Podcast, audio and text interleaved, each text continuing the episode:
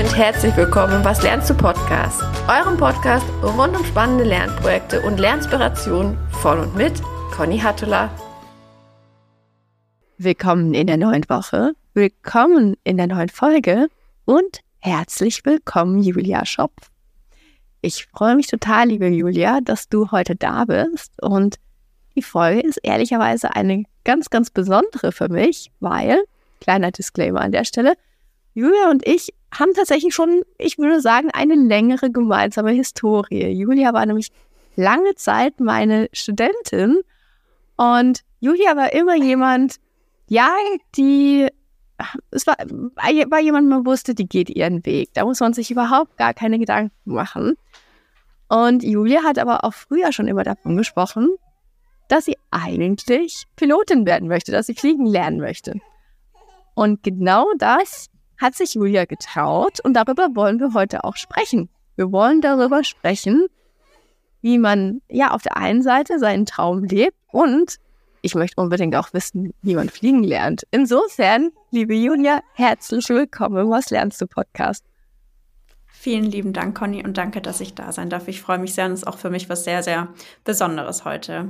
Ja, liebe Julia, vielleicht erzählst du mal zu Beginn, wer bist du eigentlich, was machst du und wie bist du eigentlich zum Fliegen gekommen?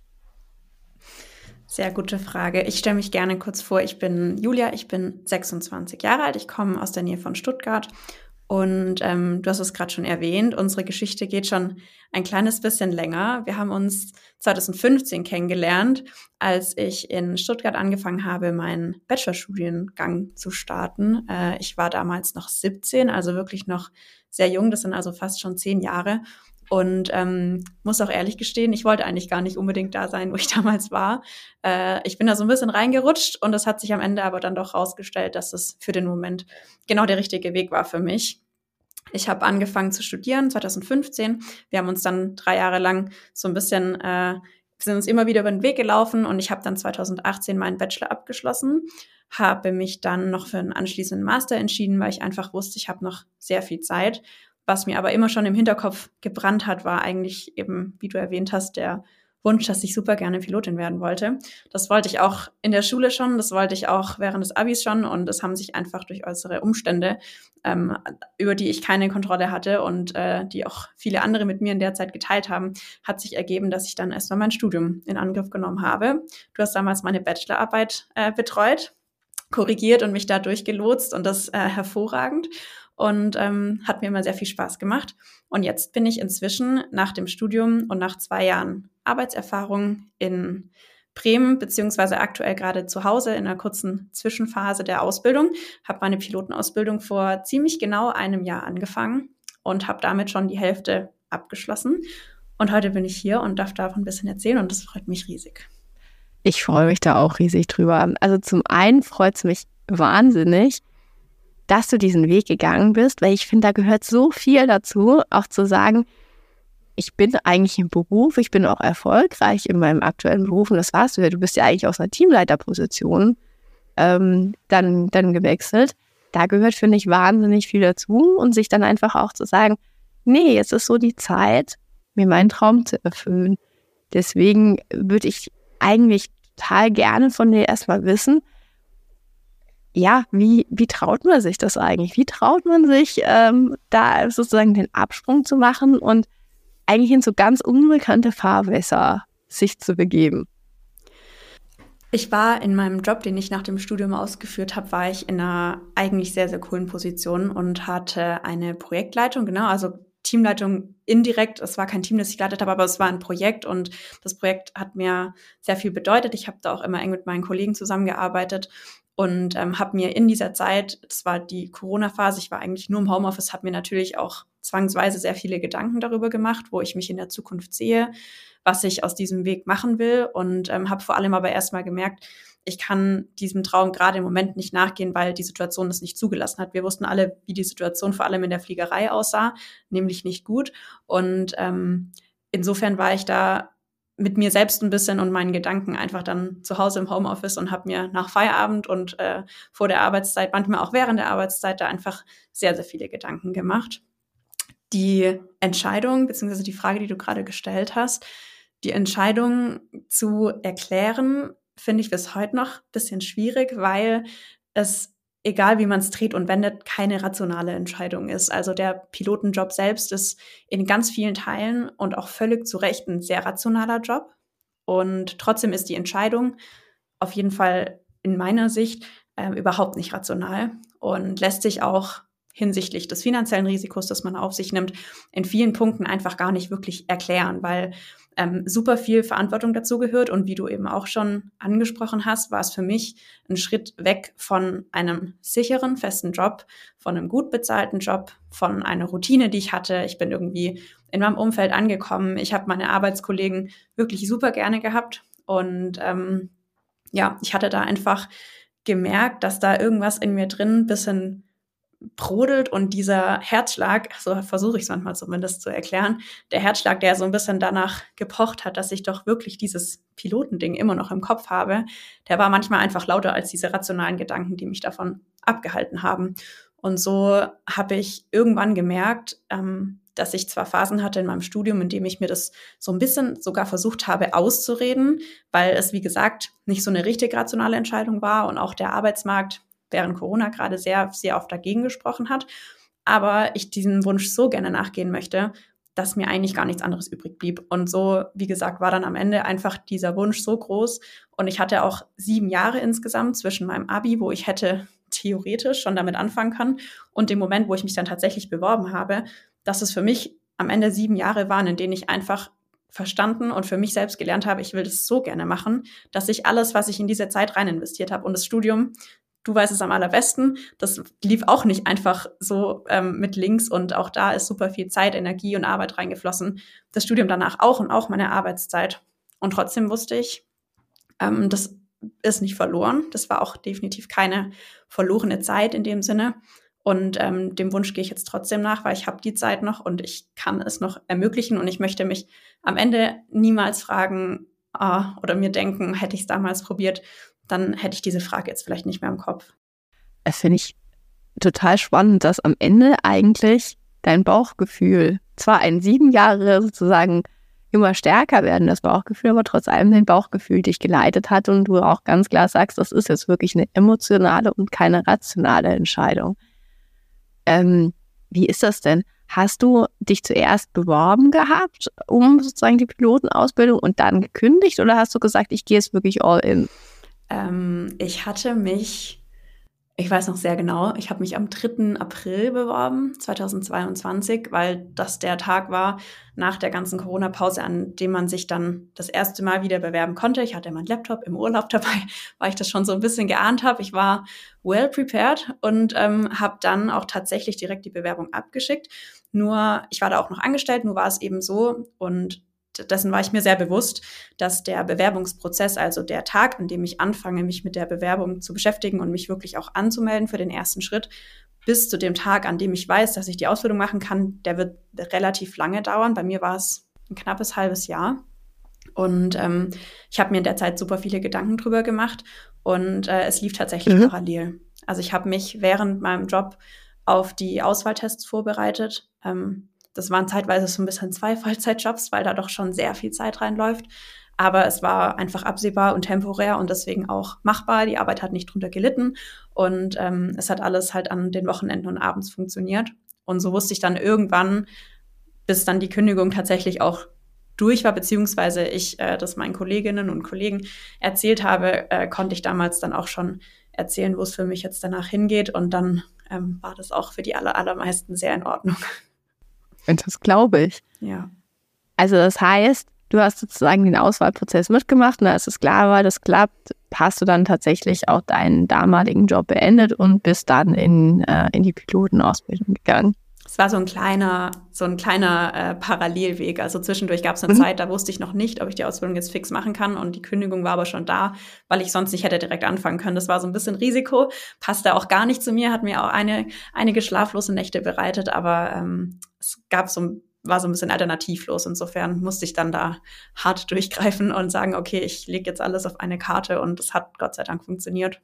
Also du bist eigentlich doch all in gegangen. Mhm. Ähm, hast gesagt, du setzt es wirklich auch alles auf eine Karte. Ähm, irgendwie auch im Vertrauen, dass es hoffentlich klappt. Ja, ich habe da sehr, sehr viel über mich auch nochmal gelernt und habe verstanden, ich muss da jetzt auch an irgendeinem Punkt einfach verstehen, dass ich mal in mich und meine Fähigkeiten und ähm, mein, meine Disziplin vertrauen darf, ähm, weil bis dahin hat es funktioniert und es gibt dann auch noch andere Auswahlschritte, eine medizinische äh, Überprüfung von einem Fliegerarzt zum Beispiel, da habe ich relativ wenig Einfluss drauf, ähm, aber auch da war ich einfach positiv eingestellt, auch das hat geklappt, aber es ist tatsächlich ein recht langer Weg, der ähm, durchaus äh, paar Nerven kostet, bis man da dann durch alle Schritte durch ist und sich sicher sein kann, dass es dann wirklich am Ende alles auch passt. Dann lass uns mal in das Fliegenlernen so ein bisschen reinschauen. Das finde ich nämlich total spannend, weil es für mich ja tatsächlich auch wirklich so ein ganz, ganz, also ein Feld, das einfach wahnsinnig weit aus meinem Leben äh, weg ist. Deswegen, wie, wie lernt man das dann? Wie läuft denn so eine Piloten- oder Pilotinnen-Ausbildung ab? Ähm, wie lange dauert das? Wie viel muss man dafür auswendig lernen? Wie viel ist Praxis? Wie gehst du da ran? Also du siehst, ich habe ganz viele Fragen. Vielleicht fangen wir erstmal damit an. Wie sieht denn so eine Pilotinnen-Ausbildung aus?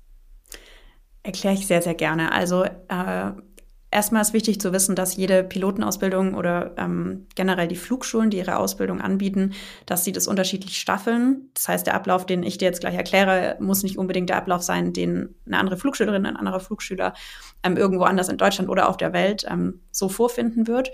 Bei uns ist die Ausbildung relativ klar strukturiert und aufgeteilt, was bedeutet, wir haben insgesamt zwei Jahre Ausbildung was viele erstmal verwundert, weil man könnte meinen, das müsste doch eigentlich länger gehen. Das stimmt, aber ähm, es geht auch so ein bisschen mit da einher, dass äh, die Ausbildung sehr kompakt ähm, aufgebaut ist und dass wir vor allem in der Theoriephase, aber auch in der Praxisphase einfach, es wird versucht, das so, so kompakt und effizient äh, durchzuführen wie, wie möglich und aber gleichzeitig eben so viel Zeit zu lassen für die einzelnen Schritte wie, wie nötig. Und wir beginnen die Ausbildung mit einem Jahr Theorie im Prinzip bin ich gerade genau an dem Punkt äh, zwischen der Theorie und der Praxis. Ähm, das erste Jahr besteht voll aus der Theorie, das zweite Jahr voll aus der Praxis. Und ähm, wir lernen im Prinzip, weil du gerade gefragt hast, wie, wie lernt man fliegen? Man lernt erstmal super viel Theorie. Also dieses erste Jahr ist wirklich, besteht eigentlich aus nicht viel mehr als ganz viel Theorie. Wir haben 13 Theoriefächer. Das macht es vielleicht ein bisschen ansehnlicher. Und wir haben Kurse, das heißt, wir sitzen eigentlich vergleichbar wie in der Schule damals in unserer Klasse, auch mit der gleichen Klasse, mit der wir die ganze Ausbildung dann nachher durchführen und ähm, sind in diesem ersten Jahr in Bremen in der äh, Schule sozusagen, in der Flugschule äh, und sind dort in dieser Klasse in einem mehr oder weniger normalen Schulunterricht. Also wir haben normale Schultage, wir haben Lehrer für die unterschiedlichen Fächer und ähm, werden da über diese 13 Fächer hinweg in der Theorie ausgebildet. Es wird uns ganz, ganz viel erklärt. Wir gehen da durch die ganzen Themengebiete durch. Und was so für mich der allererste sehr große Unterschied war zum Studium damals, war eigentlich war Tag eins schon prüfungsrelevant. Also ab dem ersten Tag lernt man Dinge und Zusammenhänge und Themen kennen, die einem bis zur Abschlussprüfung erhalten bleiben, die wichtig sind und es wird alles aufeinander aufbauen. Und Ende dieses Theoriejahres ist dann, dass wir, ähm, wir waren das jetzt im November zum Beispiel vor genau einem Monat, ähm, wir waren beim Luftfahrtbundesamt, das ist immer so der Endgegner am Ende dieser Theoriephase. Man geht dann dorthin und schreibt in unserem Fall alle 13 Fächer auf einmal. Auch da unterscheidet sich die Ausbildung wieder so ein kleines bisschen. Es gibt Flugschulen, die diese Fächer staffeln. Das heißt, viele gehen für vier, fünf Fächer einfach hin und lernen dann den nächsten Block. In unserem Fall war es relativ komprimiert. Wir sind hingegangen und hatten dann dreieinhalb Tage Zeit, um diese 13 Fächer dort abzulegen. Und damit war dann, mit Bestehen dieser 13 Prüfungen, war dann die Theoriephase abgeschlossen. Und das Lernen selbst in diesem Jahr ähm, hat sich so ein bisschen dadurch gestaffelt und auch strukturiert, als dass wir alle sechs Wochen einen sogenannten Progress-Test geschrieben haben. Das heißt, uns wurde eigentlich von Anfang an auch nahegelegt und durch dieses System vereinfacht gemacht, dass wir dranbleiben, dass wir von Anfang an lernen und dass wir uns halt kontinuierlich einfach mit diesen Themen beschäftigen, sodass es am Ende, dass der Berg am Ende nicht so groß ist und wir uns da so ein bisschen einfacher rantasten können. Was aber natürlich auch nicht heißt, dass der Berg am Ende nicht mehr da ist. So die Theorie und der Lernstoff, das ist immer so ein sehr lustiges und spannendes Thema, auch wenn man Pilotinnen und Piloten, die schon Jahre in diesem Job sind, darauf anspricht. Ähm, es war für alle, glaube ich, nicht die angenehmste Phase. Es ist also wirklich unfassbar viel Stoff, ähm, sehr, sehr, sehr viele verschiedene Themen, die irgendwie aufeinander aufbauen, sich auch gegenseitig ergänzen, aber dann doch für sich selbst so unterschiedlich sind, dass man sie eigentlich äh, ja für sich sehen muss als, wie gesagt, komplett eigenen Themenkomplex und doch ergänzen sie sich am Ende und so ist es uns dann allen irgendwie möglich gewesen, diese 13 Prüfungen dann auch abzulegen. Also das heißt, 13 Fächer, 13 sozusagen Endprüfungen, aber ganz viele so Fortschritts sozusagen Tests zwischendurch. Ja. Ähm, wie geht man denn um Gottes Willen an 13 Mal sozusagen, ich stelle mir da dich in einem Raum voller Leitsordner vor, ehrlicherweise. Obwohl das, ich weiß, es gerade ein antiquiertes Bild ist, aber ich glaube, eins, das ist die Vorstellung des Stoffes in, in meinem Kopf vielleicht so ein bisschen fassbar macht. Wie bist du denn da dran gegangen? Das wusste ich in der ersten Woche auch noch nicht so genau. Und das hat sich auch ehrlich gesagt mit den einzelnen PTs so ein bisschen erweitert. Also bei PT2, weiß ich noch genau, saß ich da und dachte, oh, so mache ich es auf gar keinen Fall mehr. Und das hat gut funktioniert. Und so lernt man mit sich selbst das Lernen nochmal kennen. Ich muss ehrlich gestehen, ich bin in die Ausbildung reingegangen, ich glaube, mit eigentlich schon genügend Demut. Ich wusste schon, okay, da kommt jetzt eine anstrengende Phase auf mich zu.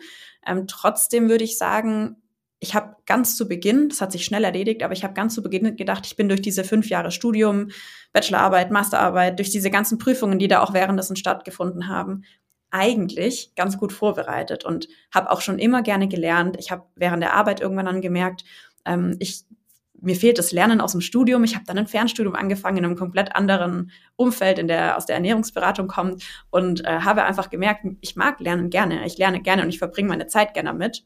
Und trotzdem, wie du sagst, sind natürlich irgendwie dann 13 Fächer waren erstmal ein ganz schöner Block. Das war erstmal ganz schön viel auf einmal.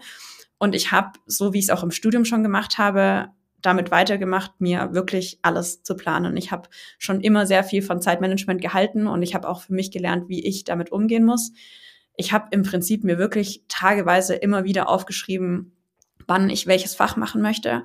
Das ging alles sehr, sehr gut, bis wirklich in den letzten zwei, drei Monaten Richtung LBA dann die 13 Fächer aufeinander kamen. Ich würde nämlich schon behaupten, dass jedes Fach für sich machbar ist. Es gibt schwierigere Fächer, einfache Fächer, Fächer, in denen es mehr um Auswendiglernen geht, um Regeln, um Gesetze, ähm, die irgendwie uns in der Fliegerei betreffen. Und dann gibt es Fächer, in denen es einfach primär ums Rechnen geht, um Fuel-Berechnungen, um, um Dinge, die wir wissen müssen, um in der Praxis dann eben damit klarzukommen. Und ähm, so hat da jeder seine Stärken und Schwächen. Und am Ende war alles machbar und trotzdem war eben, wie erwähnt, dieser Haufen einfach riesig groß. Und ich habe mir gerade am Ende echt versucht, tageweise zu überlegen, was mache ich in welcher Reihenfolge, vielleicht welche Fächer ergänzen sich auch. Und was so für mich das Wichtigste war und was sich auch wieder bewährt hat, war rückwärts zu planen. Ich habe angefangen beim LBA und habe erstmal eine Woche Puffer eingeplant. Sehr, sehr wichtig. Die habe ich auch gebraucht.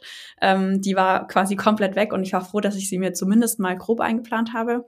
Habe mir dann eine Woche eingeplant, um äh, im Prinzip alle Fächer durcheinander zu wiederholen und bin von diesen zwei Wochen aus dann rückwärts gegangen und habe mir die einzelnen Fächer einfach eingeplant. Ich habe für mich grob abgeschätzt, wie lange schätze ich brauche ich für jedes Fach wir lernen tatsächlich ohne Leitsordner, Gott sei Dank, sonst wären das nämlich sehr viele Leitsordner, glaube ich.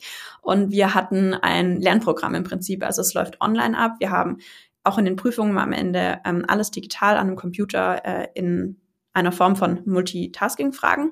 Und ähm, auch so haben wir schon gelernt. Also wir haben in jedem Fach einen Fragenkatalog ähm, am Laptop gehabt und der war unterschiedlich groß. Und diese Fragenkataloge sind wir durchgegangen und durchgegangen und durchgegangen. Und es waren am Ende so um die 15.000 Fragen, die es da gibt, 14, 15.000, aufgeteilt in die Fächer. Und wie gesagt, da habe ich einfach versucht, mich entlang zu hangeln. Und ähm, man wird es vermuten, es ging auch mir so, wenn man bei Fach 5 angekommen ist, dann merkt man, okay, Fach 1 ist jetzt schon wieder so ein bisschen in den Hintergrund gerückt. Und wenn man dann bei Fach 13 ankommt, fängt man von vorn an. Und die Zeit muss man sich einfach einplanen. Dass man da wiederholt, wiederholt, wiederholt und sich auch an Fach 1, das man vielleicht schon vor zwei Monaten dann intensiv gelernt hat, nochmal reinkommt und sich da die Zeit nimmt, um das aufzufrischen. Das heißt, wenn ich jetzt mal so drüber nachdenke, ich hatte gerade so ein bisschen die Führerscheinassoziation. Das waren mhm. zwar viel, viel, viel weniger Fragen, aber so, also irgendwie so ein bisschen, das ist jetzt gerade so mein, mein Vergleichsmaßstab. Liege ich da irgendwie total daneben oder? Nee, also total daneben würde ich nicht sagen. Ähm, da hast du schon gesagt, es sind natürlich viel mehr Fragen und ähm, die Anzahl der Fragen macht einem auch nicht mehr möglich, dass man alles auswendig lernt. Sollte man auch definitiv nicht tun, weil das wird einem zum Verhängnis werden.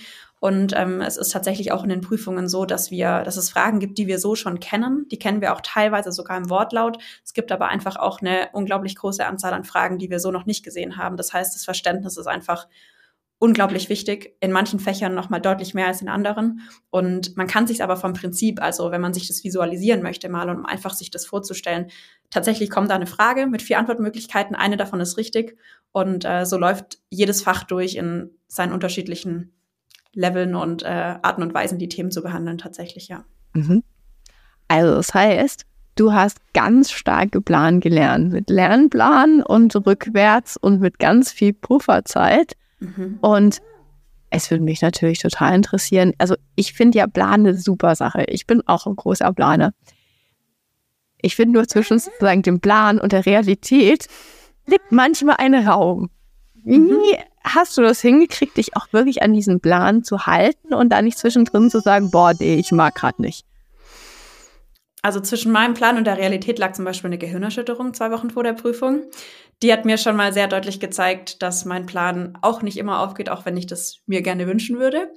Ähm, ich habe aber auch gemerkt, dass ich doch durch dieses Rückwärtsplan, ich habe es zum Beispiel bei meiner Bachelorarbeit damals gemacht, auch mit etwas Zeitdruck, ähm, ich habe mir das so präzise aufgeschrieben, also wirklich in Unter Unterthemen, dass ich wusste, wenn ich jetzt meinen Plan für heute so nicht verfolge, wie ich ihn mir eingeplant habe, wird dieses Thema auf morgen rutschen. Und ich sehe aber auch schon, was ich morgen vorhabe und ich weiß, es wird relativ viel sein.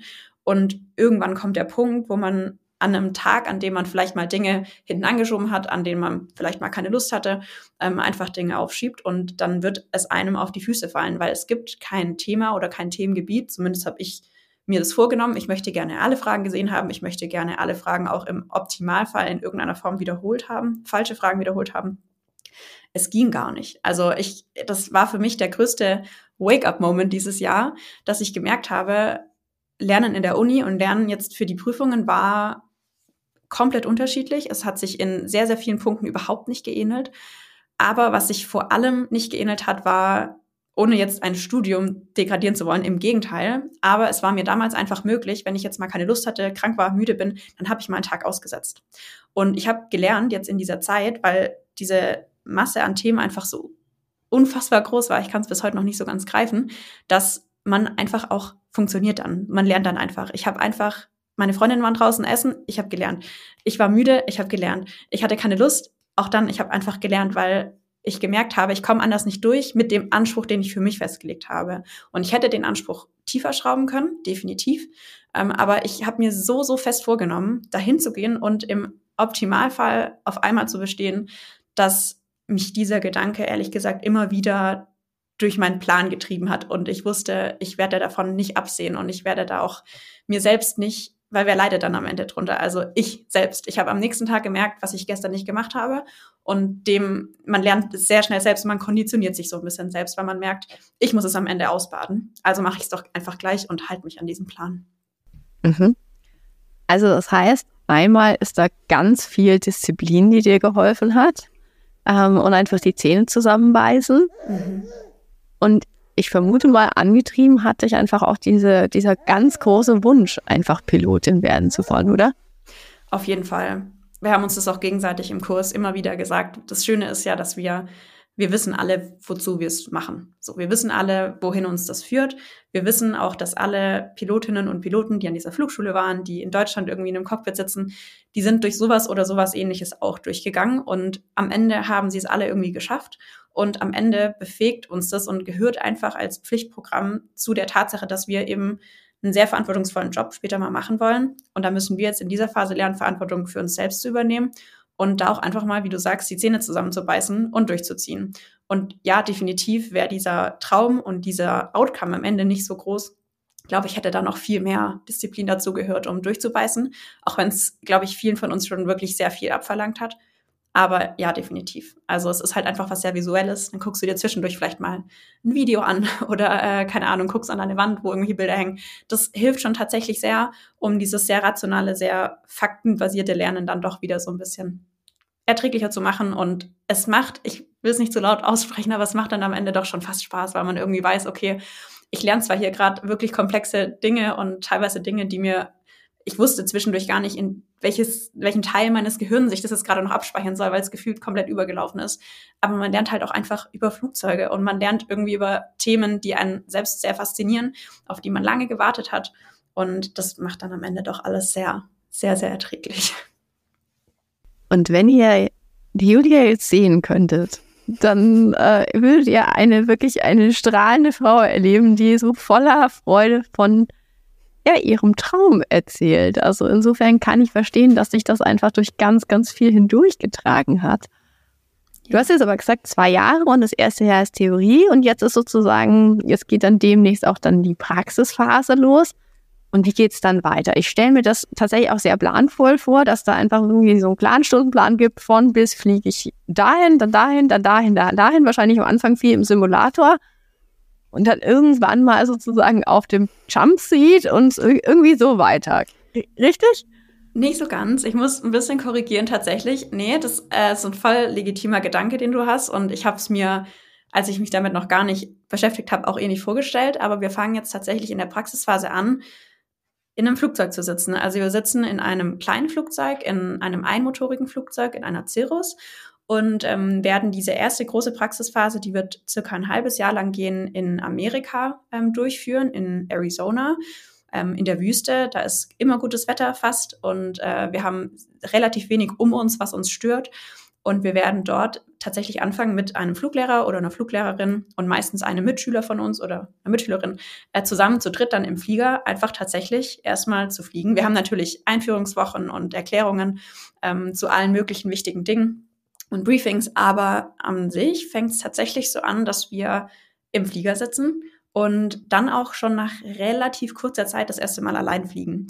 Also der große Simulator-Teil kommt tatsächlich erst an einem bisschen späteren Zeitpunkt und wir fliegen da dann recht früh, für viele zu früh, aber das hat alles seinen Grund und seine Daseinsberechtigung.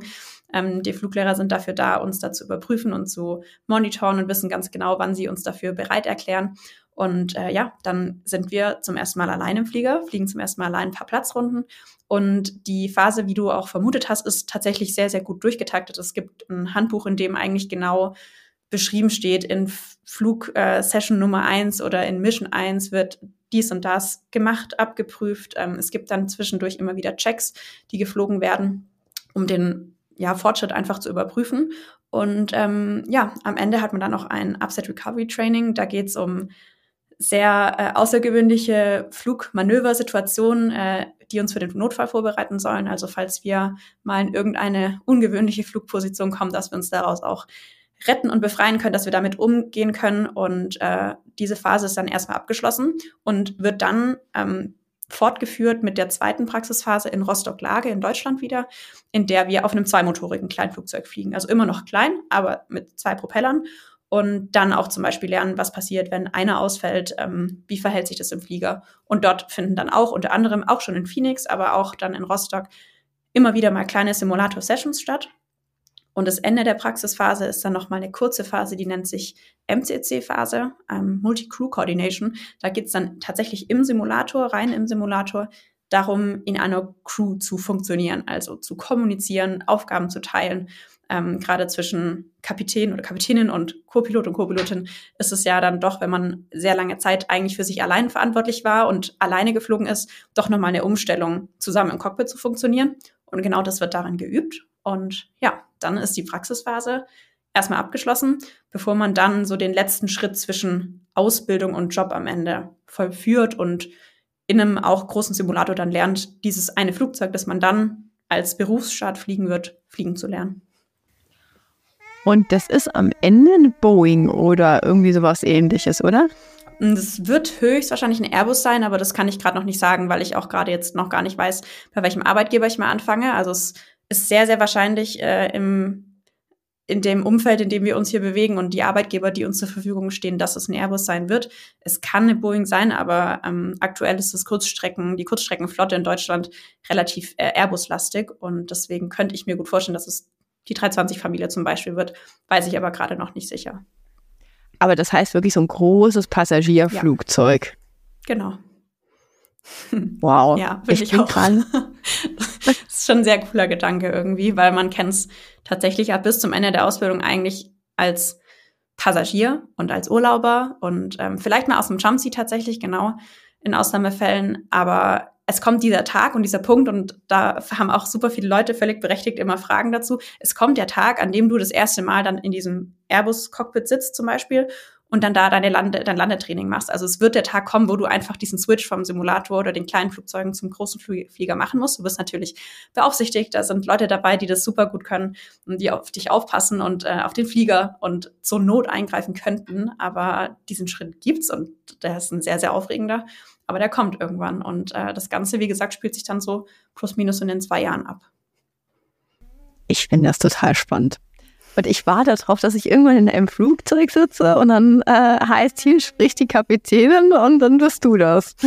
In vielen, vielen Jahren werde ich dann vielleicht auch genau den Schritt, der kommt dann irgendwann nach einigen Jahren Berufserfahrung, dass man da noch die Kapitänsschulung äh, macht und sich da umschulen lässt. Aber ja, das äh, könnte hoffentlich durchaus passieren. Ich äh, würde mich sehr freuen. ich mich auch. Ich bin, also ich finde es total spannend und habe mich jetzt so gefreut, dass du uns einfach auch da rein hast schauen lassen. Und wenn ich dich so angucke, dann war es genau die richtige Entscheidung, weil du strahlst wirklich so sehr, wenn du davon erzählst. Und was ich auch wirklich total gut finde, ist, dass du sagst, es ist nicht nur sozusagen Spaß, sondern es ist auch Disziplin, die da einfach notwendig ist, um da einfach durchzukommen und durchzuziehen. Ähm, und das ist ja wirklich auch so ein Insight, der super wertvoll an der Stelle ist. Deswegen Liebe Julia, ich danke dir von Herzen, ähm, dass du mit mir über deinen Traum gesprochen hast, über das, wie lernt man fliegen. Und ja, ich glaube, ähm, wir machen nächstes Jahr, wenn du fertig bist, nochmal eine Folge. Aber für den Moment vielen, vielen Dank, dass du da warst. Danke, dass du mich drüber hast sprechen lassen. Es hat sehr viel Spaß gemacht. War mir eine große Freude. Bis bald. Bis bald.